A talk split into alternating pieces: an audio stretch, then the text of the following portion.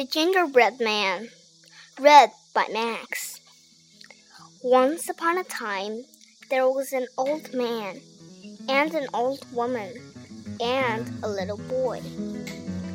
One day, the old woman said to the little boy, I will bake you a gingerbread man. And she did. The old woman put the gingerbread man into the pan, and she put the pan into the oven. Now watch the oven, said the old woman, and when you can smell the gingerbread, call me, but do not open the oven door. Then the old woman went to work in the garden with the old man. The little boy sat in the kitchen and watched the oven. Soon he could smell the gingerbread. I want to see if the gingerbread man looks as good as he smells, said the little boy. And he opened the door. The gingerbread man hopped out of the pan. He hopped out of the oven. He ran across the kitchen to the open door. The little boy ran to shut the door, but the gingerbread man ran faster. He ran out of the door and down the steps and into the road. Then he called out, Run, run as fast as you can. You can't catch me. I'm the gingerbread man. The little boy ran after him. The old man and the old woman saw the gingerbread man, and they ran too. But the gingerbread man ran faster. And the little boy and the old woman and the old man had to sit down to rest. The gingerbread man ran on. Soon he came to some farmers. Where are you going? shouted the farmers. I have run away from a little boy and an old woman and an old man, and I can run away from you too, said the gingerbread man. Oh, you can, can you? said the farmers, and they dropped their rakes and ran after him.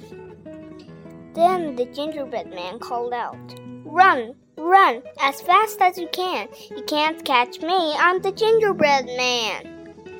The farmers ran fast, but the gingerbread man ran faster, and the farmers had to sit down to rest. The gingerbread man ran on. Soon he came to a bear. Where are you going? shouted the bear. I have run away from a little boy and an old man and an old woman and three farmers.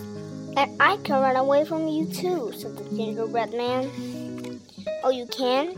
Can you? the bear said. And he began to run after the gingerbread man. Then the gingerbread man called out, Run, run, as fast as you can. You can't catch me, I'm the gingerbread man. The bear ran fast, but the gingerbread man ran faster, and the bear had to sit down to rest. The gingerbread man ran on. Soon he came to a wolf. Where are you going? shouted the wolf. I have run away from a little boy and an old man and an old woman and three farmers and a bear. And I can run away from you too, said the gingerbread man. Oh, you can? Can you? said the wolf. And he began to run after the gingerbread man.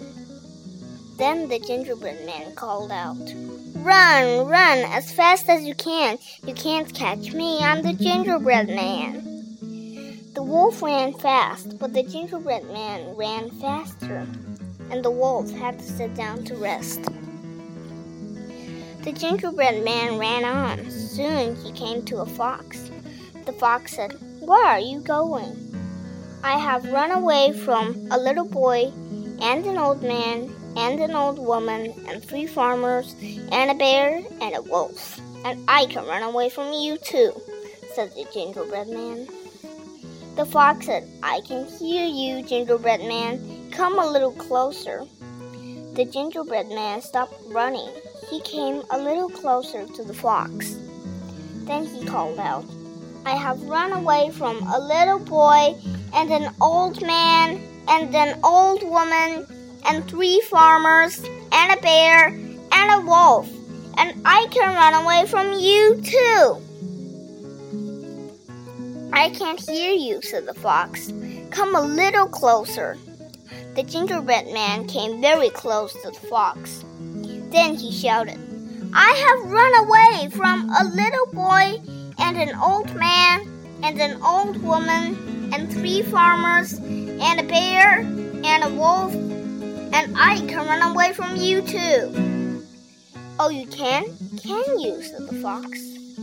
And snip snap, he opened his mouth and he closed his mouth. And that was the end of the gingerbread man.